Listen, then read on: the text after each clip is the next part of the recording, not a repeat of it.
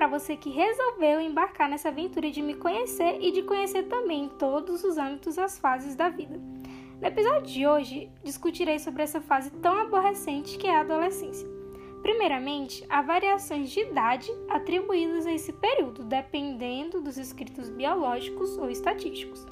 Mas vamos ter por base, conforme a Organização Mundial da Saúde, que essa fase vai dos 10 aos 19 anos. Já que assim, estou no último ano desse período. Antes de mais nada, para você que se encontra nessa transição de maturidade ou que já passou por isso, vou te fazer algumas perguntinhas. Já fingiu estar se sentindo mal ou deu desculpas só para sair da sala, da, da sala de aula do professor chato ou de um rolê que você não estava gostando?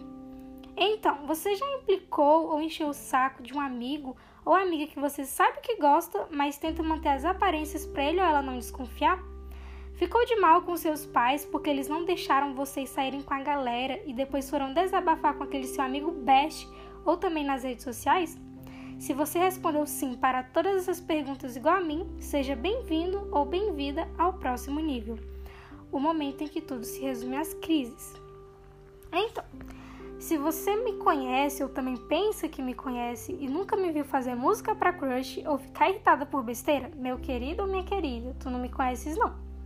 Como qualquer adolescente, eu já passei por todas as controvérsias e crises existenciais. Inclusive, as pessoas ao redor tendem a notar cada vez mais sua transformação quando você sai de uma criança fofinha para um jovem que vira a cara quando não gosta de alguém, não é mesmo? Um estudo sociológico realizado em 2005 submeteu milhares de adolescentes holandeses a testes de personalidade anuais no período de 6 a 7 anos. Durante esse teste, eles notaram que cada vez mais os meninos iam diminuindo sua organização e autodisciplina isso explica muito a bagunça do quarto daquele seu amigo ou menino que você gosta, hein? E as meninas, com o passar do tempo, começaram a ter mais instabilidade emocional. Amigas, agora vocês sabem que aquele momento em que você chora por qualquer coisa, tipo até mesmo com a patinha fofa de um cachorrinho, tem explicações. Não se preocupe, estamos no mesmo barco da puberdade, das mudanças, dessa transição para a fase adulta. Mas você já parou para pensar no que a Bíblia fala sobre essa fase tão complicada? A Bíblia diz em 2 Timóteo 2,22: Foge também das paixões da mocidade e segue a justiça, a fé, o amor, a paz com os que, de coração puro, invocam o Senhor. Se você é jovem cristão, ou você que pretende ser ético perante a sociedade e pretende também seguir o melhor exemplo de todos, que é o de Jesus Cristo, já passou por momentos de tentação ou pensamentos pecaminosos? Relaxe, fique de boa. Isso é normal, mas o que não é normal é você cultivar tais situações. A própria Bíblia diz que no mundo teremos aflições, entretanto, o próprio Pai denota que já venceu e ele deseja que você vença todas as tentações também.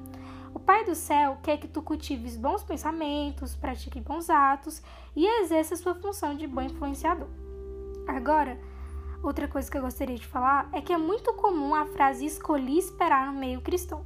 Todavia, tu já pensaste no quão é difícil isso? Esperar em Deus exige uma carga de ansiedade muito grande, mas em Filipenses 4,6 diz que não devemos andar ansiosos, e sim buscar orar e apresentar os nossos pedidos a Deus.